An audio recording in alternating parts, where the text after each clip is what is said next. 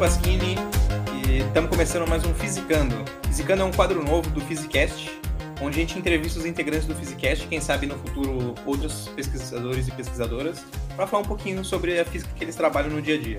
Então hoje a gente está aqui com o César. Fala oi, César. E aí, galerinha. Oi, oi. E a gente vai conversar um pouco sobre a pesquisa dele. Então vamos quebrar essa simetria em 3, 2, 1.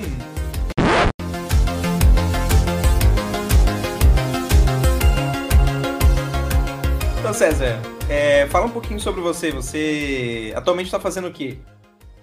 Hoje eu sou, eu sou professor aqui no Instituto Federal. Dou aula para ensino médio e ensino superior de física, as matérias básicas da, do ensino médio e da graduação em física. Basicamente, é assim, no superior é uma matéria só, né? Porque é um, é um curso que não é um curso de física aqui no Instituto. É, mas no ensino médio são todas as matérias de ensino médio. Então esse é o meu dia a dia no momento. Queria aproveitar e dar um, um grande beijo para todos os meus aluninhos que alguém estiver me ouvindo. Um beijo para vocês, galera. E você é formado em física mesmo, né? É, eu, eu tenho uma história meio longa, né? Como você conhece, né, Pedrinho? É, eu, eu fiz é, lá no passado distante, eu fiz jornalismo, fiz um ano e meio de jornalismo. Aí descobri que não era o que eu queria. Aí eu fui fazer física depois, né? E fiz o, a graduação em física. Terminada a graduação em física na Unicamp. Você nunca pensou em fazer engenharia?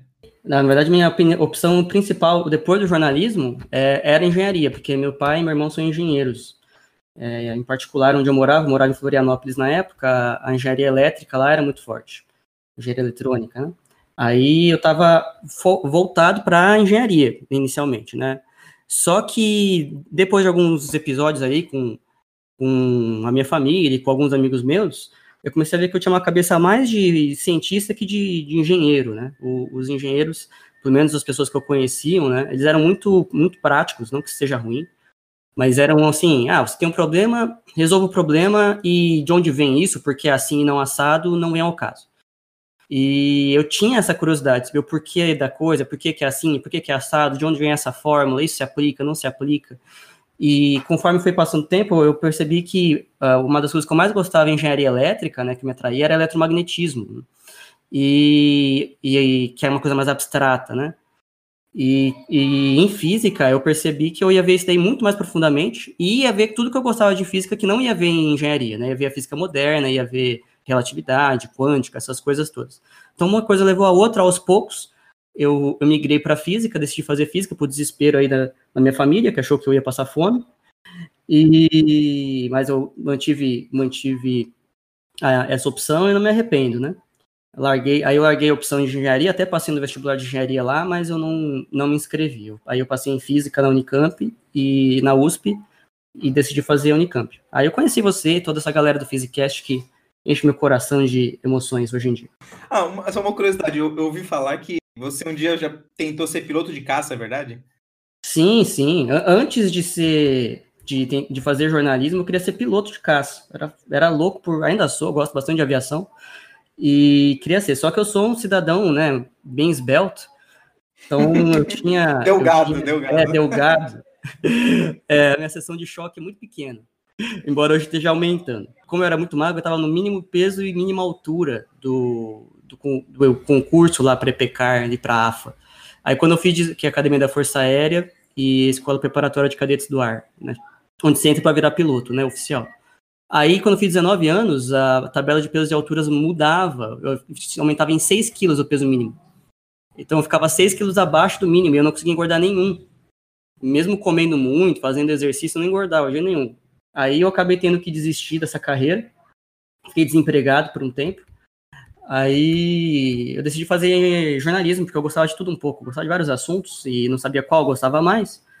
Aí eu falei assim, ah, vai jornalismo mesmo. Aí eu fiz, não, não deu liga e, e fui para física. Após a física, aí foi outra trajetória, para da minha trajetória daí, que eu decidi fazer filosofia. Aí eu fiz é, em paralelo com mestrado e doutorado em física, eu fazia filosofia também na Unicamp. Só que eu consegui fazer muito pouco do curso por semestre. No né? doutorado e mestrado sugava um tempo demais, então eu fazia duas matérias, três matérias por semestre da filosofia. No fim, eu terminei a física e não terminei a filosofia. Eu sou 70% filósofo hoje. Por isso que você é o nosso tradutor oficial de latim, né? É sim, então. Às vezes eu pego um... Eu já esqueci quase tudo latim, né? Mas eu aprendi algumas coisinhas aí, é bem, bem interessante. Eu, eu fui fazer porque eu era obrigado a escolher alguma matéria. É, aí eu decidi fazer ou grego ou grego antigo ou grego ou latim, né? Aí eu decidi fazer latim. E acabei achando legal pra caramba. E aí tem umas histórias engraçadas que o pessoal conta lá, né? Tem uma história de um, de um colega meu lá da filosofia que fez grego, né? Ele fez grego, aí um dia ele viajou pra Grécia. Foi para um evento lá na Grécia. Aí ele tava na Grécia, ele decidiu entrar numa padaria, pedir um pão. Ele chegou lá na padaria, pediu um pão. Aí o padeiro olhou para ele com uma cara assim e falou assim: Caralho, nos pede pão assim há 3 mil anos. É o grego realmente antigo que ele aprendeu, né? Realmente antigo. Se tivesse pedido pão assim, foi há 3 mil anos. Deve fazer uns 3 mil anos que não se fala mais latim também. É, porque o pessoal, eles, quem faz grego estuda Aristóteles, Platão, Sócrates, né? O grego é antigo mesmo, né? Uma, você imagina como a língua mudou. O português, como era português de 2000 anos, nem existia português de 2000 anos. É uma coisa muito modificada. Então é isso. Aí eu, então eu tenho essa formação meio estranha, né? Eu, eu, minha, minha formação básica é física, eu sou graduado, mestrado, doutorado, é doutor em física, mas eu tenho aí um pouquinho de jornalismo nas minhas veias e, e um pouco de filosofia também. Mas quando você estava lendo as coisas de filosofia, você não pensava assim, para mim isso é grego, né? eu acho que a depender da, do filósofo, sim é, é difícil. Pega alguns. Tem, tem filósofos, assim, assim como cientistas, né? Tem filósofos muito muito claros e tem filósofos muito obscuros. Então, alguns escrevem muito difícil, a, a, linguagem atrapalha e a tese é muito abstrata. Né? Pega um Kant. Kant é difícil pra caramba de entender. Hum, eu não digo nem que eu entenda, tá? Eu tenho, não tenho noções do que eu de Kant, mas falar que eu sou especialista não sou. Agora, tem, tem filósofos muito claros. Você lê e ele te convence. É, eu pego o Descartes. Descartes é um exemplo claro de... Ele é um cara fácil de entender.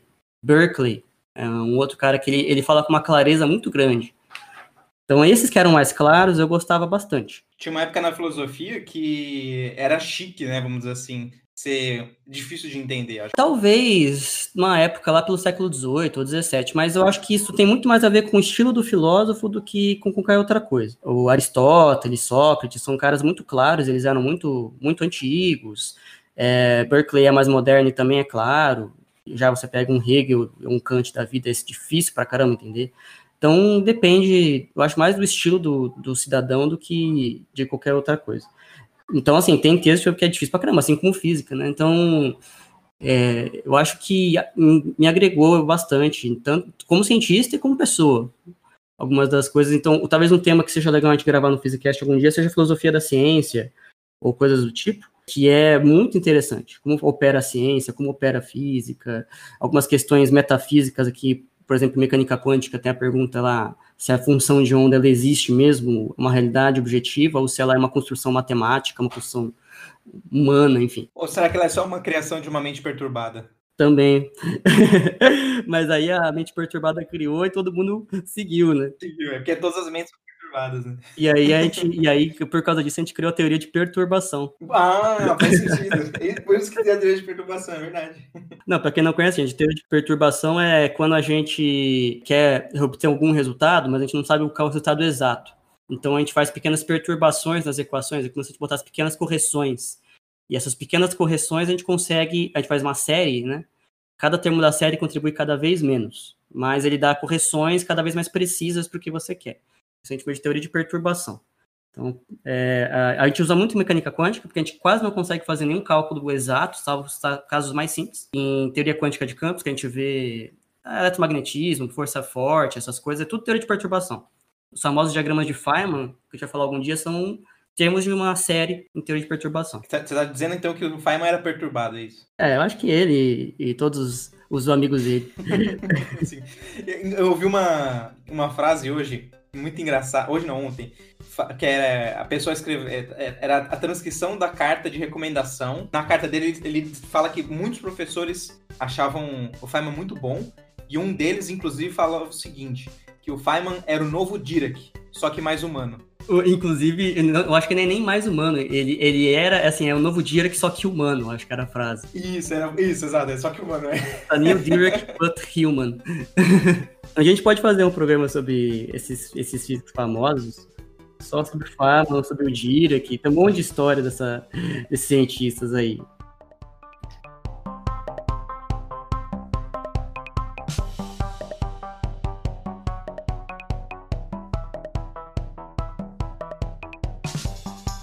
Mas vamos falar então sobre a história de um outro cientista que é muito famoso também e que faz umas pesquisas interessantes aí, que é o César, né?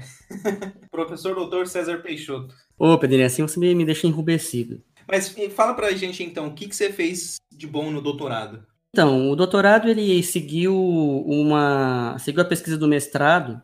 Então, em, em termos gerais, o que eu faço é eu relaciono física de partículas com cosmologia. Eu opero na fronteira das duas coisas. Você já não está satisfeito com a dificuldade da física de partículas ou de relatividade geral, você mistura os dois, é isso? É, isso aí. A gente quer complicar, né? A gente é, é sempre querendo deixar tudo mais difícil. não, mas você pode perguntar, como fronteira entre as duas coisas, se as duas coisas são totalmente... Não existem duas áreas mais distantes, né? Se você parar para pensar. Cosmologia é o universo como um todo, é o maior que existe enquanto que física de partículas são as partículas elementares, é a menor coisa que existe. Então, não existe algo mais de separado, vamos pensar nesses termos. Né? Porém, elas estão muito ligadas, é, surpreendentemente, talvez. Então, o, como o universo é feito dessas partículas elementares, elas, em grandes quantidades, elas afetam como esse universo evolui como ele. Então, por exemplo, se o universo tem mais ou menos de um dado tipo de partícula, isso pode afetar a idade do universo, isso pode afetar como as estruturas se formam, isso pode afetar a taxa de expansão que a gente observa dele atualmente, pode afetar a curvatura do universo. A gente falou lá no episódio do, do fim do universo que, é, pela história geral, o espaço-tempo tem uma curvatura. E o, e o universo como um todo, ele parece ser plano. Ele tem exatamente uma densidade de energia para ele ser plano. Então, se você muda essa densidade de energia, você muda isso botando ou tirando partículas ali, botando ou tirando energia, você afeta, enfim, como o universo vive, né? Qual o destino dele, se ele vai ser, se ele vai morrer por morte térmica, ou por um Big Rip, ou por, por um Big Crunch. Então, elas estão muito ligadas. Então, o que eu fiz no meu trabalho era, em essência, o seguinte: a, física de partículas, ela a gente não sabe, vamos dizer assim, qual é o modelo correto de física de partículas hoje. A gente tem o um modelo mais aceito, que é o modelo padrão das partículas elementares, e ele funciona extremamente bem, mas ele só funciona é, no que a gente testou até agora. Porém, a gente sabe que esse modelo é incompleto, ele não pode ser o modelo correto, porque tem coisas ali no universo que o modelo padrão não explica. Uma das coisas que ele não explica é a chamada matéria escura. Então, existe algo no universo chamado matéria escura, que a gente sabe que está lá, mas a gente não sabe o que é, e o modelo padrão não tem nenhum candidato viável à matéria escura. Então, por aí você já vê que ele não pode ser um modelo final. Tem que você precisa de alguma que a gente chama de extensão do modelo padrão. É, algum modelo que incorpore o modelo padrão lá dentro, ou seja, todas as partículas do modelo padrão, e mais outras coisas que explique isso que a gente está observando e que não sabe o que é. E, e, tem várias extensões no mercado, várias extensões na praça, né? inúmeras. E a gente não sabe qual é. A gente tem aceleradores para testar, mas a gente não consegue uma energia tão alta assim. Várias dessas partículas propostas, a gente, ou a gente não sabe a massa delas direito, ou a massa proposta delas está acima do que os nossos aceleradores conseguem criar.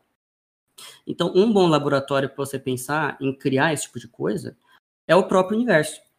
O universo lá no início da vida dele. Como é que você tem certeza que o universo tem matéria escura? Quais são as evidências? Existe bem, é uma discussão longa essa, né? mas em essência, a relatividade geral, ela prevê a curvatura do espaço-tempo, entre outras coisas, ela, ela deve afetar, por exemplo, a curvatura da luz. A luz, quando anda no espaço-tempo curvo, ela muda a sua trajetória. Então, você começa a criar efeitos de imagem, é, por exemplo, a mesma imagem várias vezes em lugares diferentes, que a gente chama de lentes gravitacionais, você come... então esse é um efeito de lentes gravitacionais que a gente vê, que a gente consegue falar assim, ó, eu estou vendo várias imagens do mesmo objeto, mas não estou vendo nenhuma matéria no meio do caminho para desviar essa luz. Então essa matéria deve ser invisível, deve ser uma matéria que não interage com a luz, que a gente chama de matéria escura.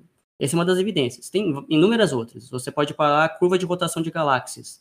Então, quem já viu no colégio leis de Kepler, é, sabe que existe uma das leis de Kepler lá, que é a chamada lei das áreas, que fala que os corpos celestes, os planetas, por exemplo, os satélites, eles varrem áreas iguais em tempos iguais.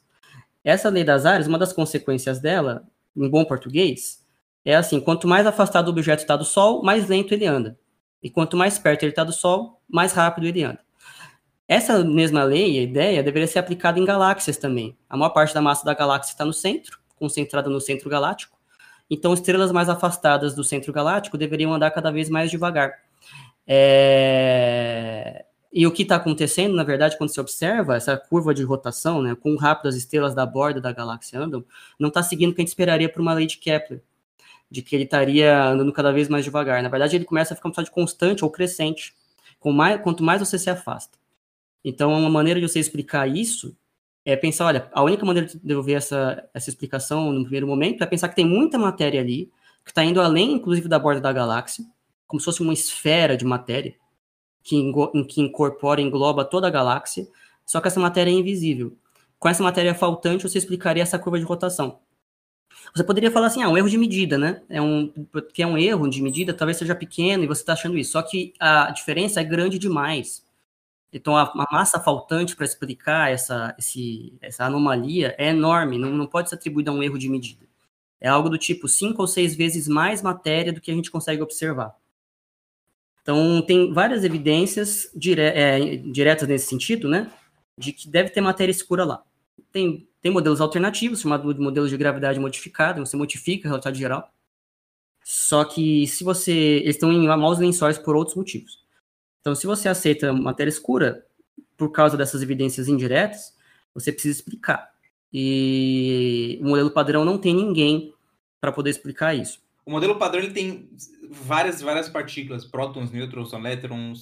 Como é que você sabe que não tem nenhuma delas funciona como matéria escura? Porque, pelo que a gente observa de matéria escura, ela tem que ter algumas propriedades básicas. Então, por exemplo, se ela não interage com a luz, por isso que ela é escura, ela não pode interagir com o eletromagnetismo, logo não pode ter carga elétrica. Então ela não pode ser nenhuma partícula com carga elétrica. Daí você já exclui quase todas as partículas do modelo padrão. Todos os quarks são eliminados, todos os bósons carregados são eliminados. Ela não é evidentemente luz, então ela não pode ser um fóton. Então te sobra, em essência, o, o Higgs e o neutrino. Que me vem à mente são esses, e o Z0, que o bóson neutro Z0. Só que o, o, o Higgs e o, e o Z0, eles são têm vida curta, duram pouco tempo. E a gente conhece os canais de decaimento deles. Então, é, uma matéria escura, seja lá o que for ela, é alguma coisa que está desde o início do universo. Ela existe, a gente consegue observar ela muito para o passado. Então, ela não pode ser uma coisa de vida curta. Ela tem que ter uma. Se ela for instável, ela tem que ter uma meia vida muito, muito longa. Então, não pode ser nem o Higgs nem o Z0 nesse particular. Então sobra o neutrino. O neutrino, por um tempo, foi o, o cara mais popular para matéria escura, quando ela foi descoberta e o pessoal começou a levar essa ideia a sério. Porém, o neutrino é muito leve. E outra propriedade que a gente tem de matéria escura é que ela deve, não deve ser uma matéria escura quente, ou seja, uma matéria escura muito leve. Porque se ela fosse muito leve, ela não consegue formar estruturas, ela atrapalha a formação de estruturas. Ela entra na teoria, é, entre outras coisas, ela ajuda a fazer as galáxias se formarem na época que se formaram se tivesse só neutrino, elas não se formariam nessa época, se formariam muito depois e com tamanhos muito diferentes. Gente, o céu seria muito diferente do que a gente observa. E então essa matéria escura tem que ser uma matéria escura fria, ou no máximo morna, que a gente chama que é uma, uma, uma massa intermediária. Então ela tem que ser uma partícula pesada, tem que ser uma partícula neutra. Além do mais, a gente tem outras evidências que ela não pode interagir por interação forte. Então ela não pode ser um próton, além um nêutron, por exemplo, que é neutro. É, além do nêutron não, não ter essa vida longa, né? ele, ele tem interação forte. Interage por, por troca de, de, de gluons. E ele também interage com eletromagnética, né? Ele não, ele não tem carga, mas tem quarks, né? É, são, são os quarks que interagem com gluons, os nêutrons estarem interagindo com trocas de pions. Mas seja como for, é, é, não interage com matéria comum. A nossa matéria do nosso mundo, chamada matéria bariônica, se interage com essa matéria, ou ela não interage, ou ela interage muito, muito, muito fracamente. Então, a gente exclui todas as partículas do modelo padrão por causa desse tipo de argumento. A maior parte morre porque não são neutras, as que são neutras ou têm vida curta ou são muito leves. Então, não pode ser o que a gente conhece, tem que ser algo além. e daí que a gente propõe as nossas extensões do modelo padrão. E o que exatamente você trabalhou com matéria escura? Você propôs algum candidato novo? Você estudou um candidato que existe? Então, aí só para explicar, né? O, então tem esse lado de que é, a gente, a, a nossa maior esperança para explicar matéria escura é física de partículas. Na cosmologia, em certo sentido, ela depende da física de partículas para resolver esse problema. Ela não parece, pelo menos a primeiro, primeiro sinal, capaz de por si só explicar o que é matéria escura. Por outro lado, eu falei que tem vários modelos na praça de extensões. E a gente não sabe qual é o correto. A gente não consegue criar essas partículas. Então você talvez possa usar a cosmologia como um laboratório para tentar excluir ou limitar alguns modelos. O universo, lá no começo da vida dele, ele era extremamente quente, uma energia extremamente alta, próximo do Big Bang. Então, qualquer partícula que dessa extensão deve ter sido criada naquela época, pode ter deixado rastros. Então, essa é uma ideia de você usar a cosmologia para você limitar modelos de partículas. Então, assim como a partículas ela ajuda a explicar um problema cosmológico, cosmologia ajuda a limitar ou eliminar alguns modelos. Então, essa, esse é o jogo que eu faço. No caso, eu escolhi dois modelos específicos, é uma, uma extensão chamada extensão 331. Esse 331 vem de grupos de simetria do, grupo, do, do, do modelo. Então, um dia a gente pode falar, a gente falou um pouquinho no episódio de Teorema de Nether e leis de conservação, né?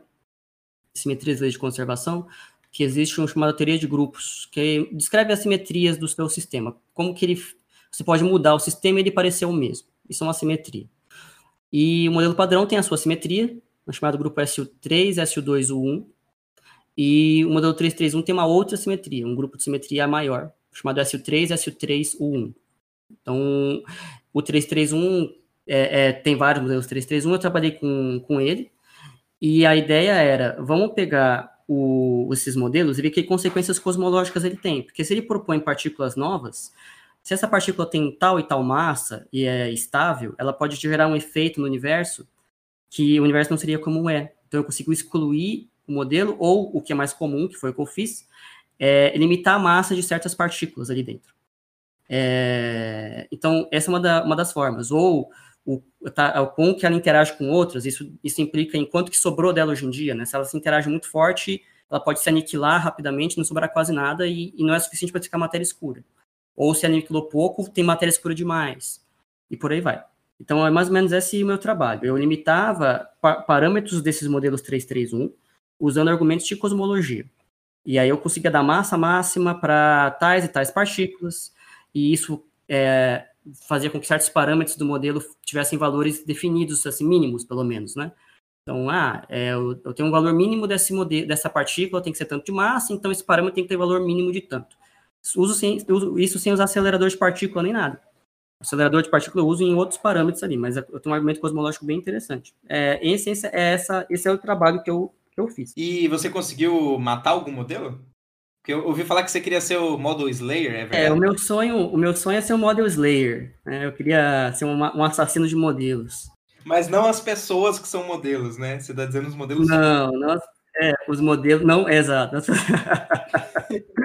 Fora de contexto, essa frase é um perigo. é, é, eu não queria ser um assassino de modelos científicos. Né? Então, é, botando é, talvez um pouco a filosofia da coisa, né?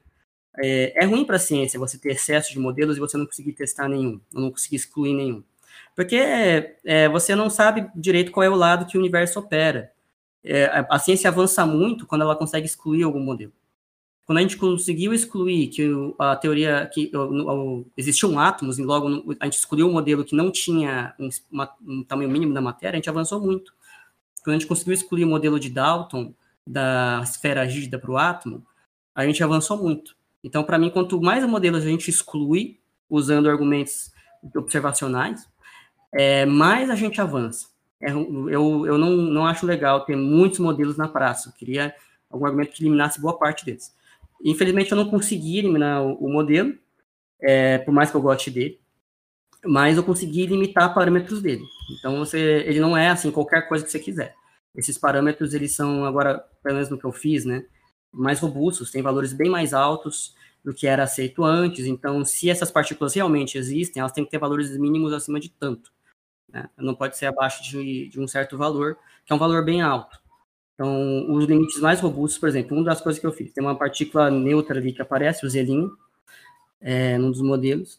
Aí você pode pegar qual é a massa mínima que o Zelinha poderia ter. E hoje em dia, só para ilustrar, a massa mínima dele hoje, em breve, né, seria de 11,5 teraelectronvolts, enquanto que o valor anterior, que é por hora é aceito, é alguma coisa da ordem de 4 teraelectronvolts. Teraelectronvolts é trilhões de eletronvolts. Então, o Higgs, é uma partícula pesadíssima, o boson top, o, o quark top, por exemplo, uma partícula pesadíssima, ele tem 195 gigaelectronvolts, 195 bilhões. É, seria 0,19 trilhões de eletronvolts, né? 0,19. E nessa partícula aqui, o Zelinha, eu consegui falar que ela, se ela existe, ela tem que ter massa mínima de 11,5 trilhões de eletronvolts.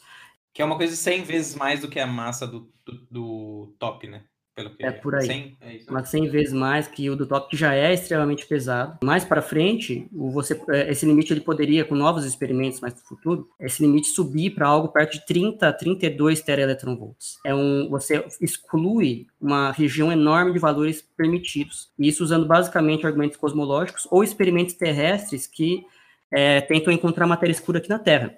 Matéria escura não é um negócio que está assim longe do outro lado do, do universo. Ela está por aí a maior concentração dela deve estar perto do centro galáctico, mas também deve ter para, pela região aqui da Terra. Como, a gente, como eu falei, é uma, é uma espécie de esfera de matéria escura que engloba toda, toda a galáxia, maior que a própria galáxia.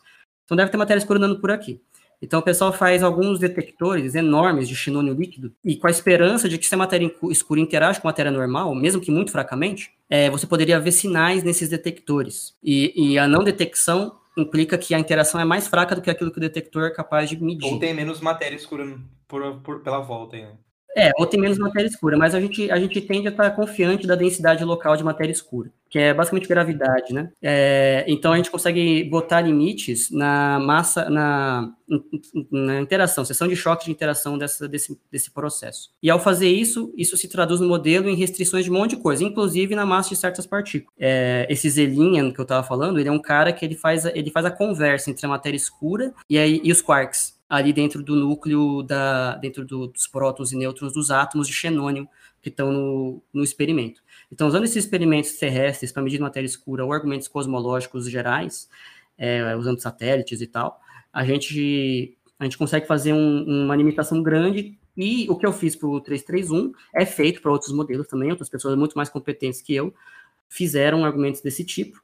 E, inclusive, alguns modelos já morreram por causa de argumentos desse tipo, de experimentos terrestres que tentaram encontrar matéria escura ou coisas do tipo.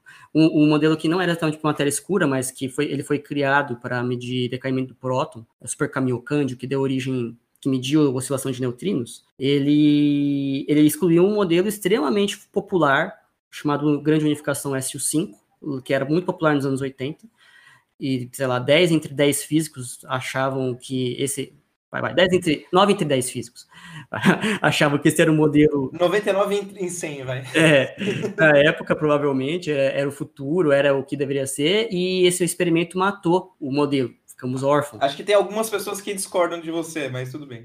Não, assim, o modelo mínimo, né, SU5, que é o mais famoso, que todo mundo gostava. O SU5 mesmo está sempre vivo, porque você consegue botar é, pequenas modificações nele que o deixa for, firme e forte é, mas ele não fica tão atraente, né? Na física, não é porque você é firme e forte que você é atraente, né? Sim, sim. O que lembra o nosso querido amigo Feynman de novo, né? O Feynman, ele falava aquela frase de que não importa, a ciência funciona assim. Se você faz o experimento e não bate com, com você, a sua teoria não bate com o experimento, a sua teoria está errada. Não importa quão bonita ela seja, não importa quem disse, quem falou, se ela te conquistou, tanto faz, ela está errada. Não, não concorda com o experimento, está errado. Então a teoria pode até ser feia, mas se ela bate com o experimento, a princípio você não pode falar que ela está errada. O, um exemplo disso é o, o, efeito fotoelétrico que o Einstein propôs em 1905 para explicar o efeito fotoelétrico, ele, ele propôs o fóton. E é uma ideia extremamente feia na época, a galera achava absurda. Justamente porque a gente sabia que a luz era uma onda, como é que ela pode ser uma partícula de novo? E, mas funcionava, dava certo, e algum tempo depois se explicou por que, que o fóton, sendo uma partícula, também teria comportamento ondulatório, a tal da dualidade onda-partícula, mas isso veio depois. A teoria de cordas bate com o experimento. Eu, eu, eu proponho que um dia a gente faça um, um, um episódio só de teoria de cordas, e para ser justo, que a gente traga um, um teórico de cordas. Um cordista, ok. Cordista, um super cordista. Pra defender. O, agora ele está na versão supercordista 2, né? Porque o supercordas teve a primeira revolução de supercordas e a segunda. Então é como se fosse um Super Saiyajin 2 atual. A gente chama porque eu tenho uma versão, uma visão bem, bem crítica, vamos botar assim, teoria de cordas, mas eu não tenho todo o conhecimento técnico que alguém que estuda exatamente a teoria de cordas tem. Mas a gente pode fazer argumentos de ordem científica e, e filosófica de alguns problemas, que a teoria de cordas, em essência, ela explica assim tudo, mas você pensar assim, em boa parte de qualquer outros, outros universos, ela também poderia explicar qualquer outro universo que tivesse relatividade funcionando, que tivesse tudo mais, é uma teoria difícil de ser refutada. É, ela poderia ser refutada se você refutasse uma teoria anterior a ela, chamada supersimetria, só que também é muito difícil refutar a supersimetria. Então ela tem um problema assim, ela é quase como, se fosse aquele vilão da. Vilão não, vai, porque se ela, se ela for verdadeira, ela é o mocinho, né? Mas assim, ela é impermeável a quase qualquer tipo de dado experimental que você jogar em cima dela. Eu posso estar falando uma grande bobagem, porque eu não sou um teórico de cordas. Então, se algum dia tiver um episódio de teoria de cordas, a gente convida um, alguém da área e faz um debate maroto aí, com várias provocações. E se você for um cordista e se sentiu ofendido com isso, manda e-mail pra gente. Gente, somos todos, somos todos físicos. alguns dizem que cordistas são matemáticos, né? É, alguns dizem que são matemáticos ou filósofos, mas aqui a gente está na brincadeira. Tá, eu respeito muito. E matemáticos e filósofos são bem-vindos ao podcast. Bem-vindos também. Então, a gente está é, tá fazendo uma brincadeira aqui, evidentemente, mas existe essa, essa divisão, digamos, na comunidade de físicos em relação à teoria de cordas. A, principalmente nos Estados Unidos, ela é extremamente forte, mas aqui no Brasil eu acho que não é tanto. E eu acho que na Europa também não é tanto. Quanto que é grande a comunidade de, de supercordas. E eu tô por fora realmente das últimas, dos últimos avanços em teoria de cordas. Eu sei que tem muita gente que faz coisas interessantes de usar um ferramental matemático que foi criado para supercordas, uma, uma matemática excepcionalmente difícil, da qual eu não conheço detalhes.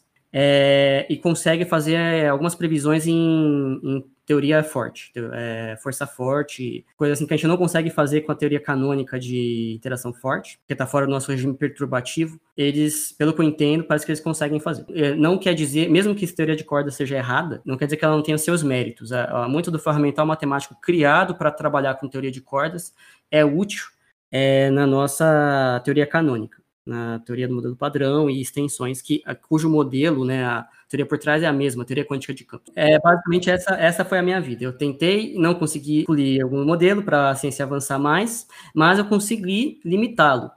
Domei um pouco o, o, modelo e, e, fiquei, fiquei feliz, né? Então, esse modelo não pode ter qualquer valor que você imaginar, ele tem que ter valores mínimos e os valores estão quantificados aí, mas tem inúmeros outros modelos. No, no futuro, quem sabe, eu tento fazer algo mais genérico. Se você pegar o, o, espaço de parâmetro que você limitou e dividir pelo espaço de parâmetro total, dá quanto que mais, mais ou menos essa fração? Espaço de parâmetro, para quem não sabe o que é, faz um, um plano cartesiano aí no seu papel. Se alguém não saber o que é plano cartesiano. é, fazer um plano cartesiano, você desenha uma retinha horizontal, chama de x, desenha uma retinha vertical, chama de y, é, perpendicular à horizontal, e tem infinitos pontos que você puder imaginar aí, né? Vários pontinhos que você pode botar nesse papel. Então, cada ponto desse, o que a gente chamaria de um ponto no espaço de parâmetros. O que é x e y depende do parâmetro que você está analisando. No caso, por exemplo, no meu caso, eu tava, o meu espaço de parâmetros era um espaço que relacionava a massa do Z' na vertical com a massa do, do, da matéria escura na horizontal.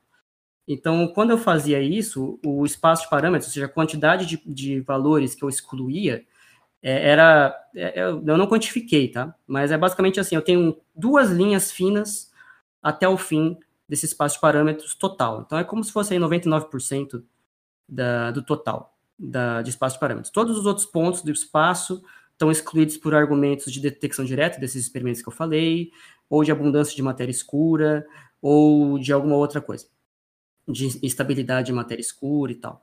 Então, o espaço parâmetros total é como se pegasse esse seu papel e tivesse traçasse duas linhas. E só essas duas linhas são permitidas. O, o resto não é. Então seria algo 99%, 99,9% excluído. Ah, não, não, mas o, o, que você excluiu foi o quê? Não, é que eu imaginei que você pegou um ponto e o espaço de parâmetros é infinito, a porcentagem que você excluiu é zero, né? Se você quiser pensar, sim. É, é, você pode botar da seguinte forma: existem ainda infinitos valores que satisfazem é, as minhas restrições. Então, se você pega infinito e você tira infinito, A princípio é, é uma indeterminação, mas nesse caso, se você tem um espaço de parâmetros com infinitos pontos, se você bota duas retas com infinitos pontos, você continua tendo infinitos pontos permitidos nas duas retas. Então, eles têm infinitos pontos ali, e se você olhar por esse lado, beleza, eu, eu choro. É, porque, de certa maneira, é, o meu mundo caiu. Progrediu zero, né? Progrediu zero. Você porra nenhuma. Mas eu acho que é forte falar isso, mas de fato, é, é, é, você, usando os argumentos que eu usei, eu, eu jamais conseguiria excluir um modelo. Isso é uma coisa que se diga. Eu, eu poderia jogar cada vez mais alta essa massa mínima, mas essa massa pode ser quão grande você imaginar, certo? Então, eu nunca conseguiria excluir, talvez, um, num limite né, de massa, sei lá, ser da ordem da massa de Planck, que é uma massa extremamente elevada, mas ninguém vai chegar nessa energia tão cedo. Então, para todos os efeitos, é infinito. Então, estamos ferrados. Há alguns outros modelos, por exemplo, uma coisa que poderia ter sido excluída e não foi. O modelo padrão poderia ter sido excluído, ele já, ele ele está excluído por outros motivos, né, da matéria escura. Mas, por exemplo, o bóson de Higgs, é, ele, quando estava sendo construído o LHC, sabia-se qual era a região de massa que ele podia ter. Ele não podia ter mais do que tanto, não podia ter menos do que tanto. Não me lembro os valores. Eu acho que é alguma coisa entre 80 e 130 GeV. Então, assim, se ele tivesse, se você fizesse o experimento e você não encontrasse ele até 130 GeV, mais ou menos, o modelo estava excluído, a, a, ideia de quebra espontânea de simetria que a gente usa no modelo padrão estaria excluída e o modelo padrão caía junto, que nem uma casa que se tirou uma das pilastras. É, então essa é uma coisa que daria para você excluir mesmo. Só que no caso o Higgs foi encontrado. Então, beleza, estamos felizes. No meu caso, eu não tenho esse valor máximo que eu poderia ir deixando cada vez mais apertadinho a região permitida, até que uma hora ela, ela fosse totalmente comprimida. Tá, eu acho que tem, deve ter algum outro argumento que você pode dar um valor máximo, mas eu ainda não encontrei. Então, em certo sentido, está, está vivo. Ninguém está falando que morreu o 331. Até o 331 é um modelo muito, muito, muito elegante. Né? Se ele fosse uma pessoa dentro do mundo dos modelos, ele seria aquele rapaz. Garboso. É, a Garboso, com um paletó, ele anda, tem aquele chapéu é, de mágico, uma, uma. Um monóculo. Um monóculo. Ele seria um cara elegante porque ele tá por cima da carne seca ainda. Ninguém tá falando que ele é o melhor ali, mas ele atrai por vários motivos. Tem um outro que é bem elegante, a galera gosta, mas aí não é tão garboso assim, que é o a supersimetria, modelo supersimétrico. Já foi garboso, né? Mas perdeu um pouco da, do seu É, hoje ele tá menos, mas na época ele era muito mais garboso que o 331, porque o, o, o cara de, de gravato, paletó e bengala, a rigor não atrai, né? muito. Ele pode ser elegante, mas, mas foda-se. Já o supersimétrico, não, é como se fosse aquele cara bacana, aquele rei da festa, todo mundo quer chegar perto, todo mundo quer entender mais e tal. Só que aí um belo dia o pessoal começa a perceber que ele tem um monte de problemas, ele fala um monte de coisa, você nunca sabe qual é a correta. Então o, o supersimétrico ele tem um monte de parâmetros lá e tá vivo ainda, mas ele não tem a mesma elegância que no passado. Então o 331 ele tem a sua beleza também, tá vivo, é, ninguém perdeu é, atração por ele. Ninguém cancelou ele ainda, né? Ninguém cancelou, ninguém vai cancelar no Netflix o, o 331 por causa disso, até porque ele não está excluído, e, e, e, os regimes de massa que eu boto não são valores absurdos. Então não é aquela coisa de. Porque você poderia pensar, ah, você não pode, você pode não limitar nunca, mas talvez se você botou um valor tão alto, tão extremamente alto, é tão absurdo que a galera começa a perder fé no modelo. Mas não é o caso aqui. Eu botei valores altos, certamente, mas não são valores completamente fora da casinha. São valores assim. Ninguém se surpreenderia se um valor desse pudesse aparecer antes do meu estudo. Seria, seria, tá, beleza, é possível. Então, eu acho que eu dei alguma contribuição, mas o mais legal para os nossos ouvintes não é o meu modelo, a minha análise em si, é essa ideia para eles levarem para casa de que dá para você usar argumentos de cosmologia para você limitar modelos de partículas. Isso é muito show. Isso é muito bacana. Você usar o maior que existe para limitar o menor que existe, justamente porque, entre outras coisas, a gente não consegue fazer em laboratório essas partículas, porque a gente não tem energia. É, é uma ideia bem. Essa sim, garbosa. Eu acredito que pouca gente vai, vai discordar de mim.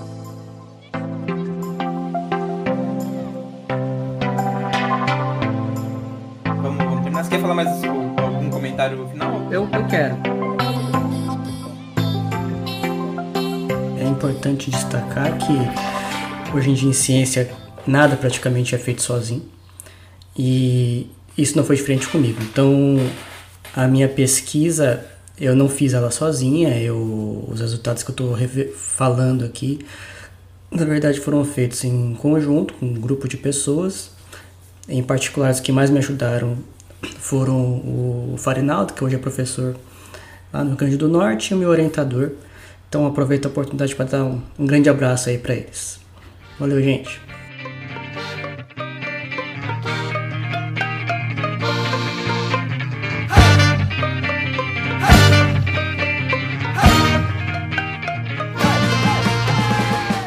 Meu, meu comentário chocante. Tinham dois caminhões pipa. Ai, caralho. que? Acorta essa porra daí depois.